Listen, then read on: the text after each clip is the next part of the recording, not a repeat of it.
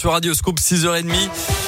Merci de nous rejoindre. On va s'écouter The Weeknd dans un instant. Ça fait du bien, ça. Ouais. Sacrifice. Voilà. La minute de l'écho aussi avec Jean-Baptiste Giraud. C'est calé comme chaque matin. Et puis d'abord, Colin Cotte nous rejoint pour votre scoop info le journal à 6h30. Bonjour Colin. Bonjour Mickaël, bonjour à tous. À la une de l'actualité, J-25 avant le premier tour de l'élection présidentielle. Radio Scoop vous emmène aujourd'hui à la rencontre des électeurs. Certains savent déjà pour qui ils vont voter, d'autres non, mais tous sont en tête des priorités pour les années à venir. Ce matin, Léa Dupérin nous emmène devant une agence de Pôle emploi. Nasser, 52 ans, a travaillé dans le bâtiment. Il est demandeur d'emploi et pour lui, la priorité, c'est le pouvoir d'achat. Je me suis rendu compte que mes factures, elles n'ont pas doublé, mais je veux dire, il y a quand même eu une augmentation sur l'électricité, sur le gaz de 40 euros de plus. J'ai fait des courses récemment. J'achète les mêmes articles. Mon ticket, c'est plus 52 euros. C'est passé à 63 ou 65 euros. Cette situation difficile a des conséquences visibles. D'après lui, certains de ses proches quittent la France pour retourner vivre en Algérie. Il y a de plus en plus de gens, des étrangers qui vivent ici, qui retournent dans leur pays. Moi, je l'ai remarqué. Hein. Plein d'amis à moi et par définitif,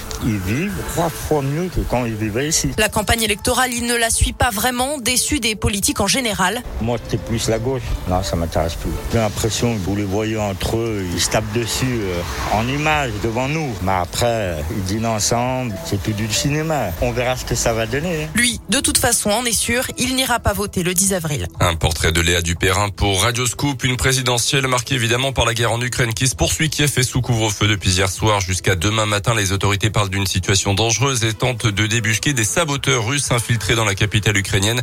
Les discussions ont repris hier entre Russes et Ukrainiens. Un compromis est possible, mais des contradictions profondes existent toujours, selon un conseiller du président Zelensky.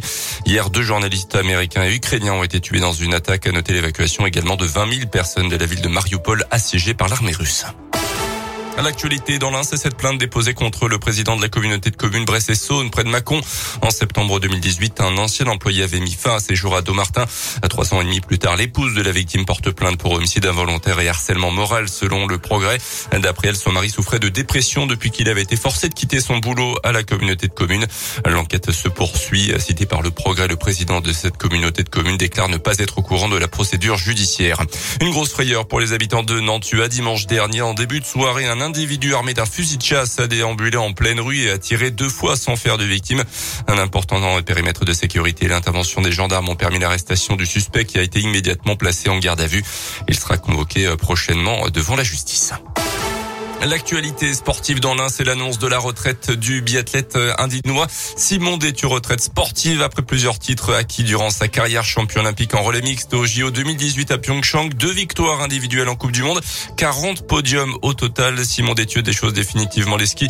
Il l'a annoncé hier juste avant le début euh, ce jeudi de la dernière étape de Coupe du Monde à Oslo en Norvège. Il s'est exprimé hier sur les réseaux sociaux de la Fédération française. C'est une dernière Coupe du Monde euh, puisque puisque je vous annonce que j'arrête ma carrière après après cette Coupe du Monde. Forcément, il y a beaucoup de moments qui ont marqué ma carrière, euh, notamment, notamment les relais où euh, on a cherché beaucoup de médailles, euh, que ce soit sur des mondiaux ou sur des Jeux olympiques. C'est une page qui se tourne forcément de prendre sa retraite sportive, mais j'arrive à un stade où j'ai besoin d'autre chose et j'ai l'impression d'avoir fait le tour de, la Coupe du Monde et, et j'aspire à, autre chose aujourd'hui, donc c'est pour ça. Oslo, ça sera donc le dernier tour de piste de Simon Détieux, âgé de 30 ans, natif de Belay. Il avait déjà annoncé qu'il ne ferait pas les prochains Jeux Olympiques d'hiver en Italie en 2026 à Milan.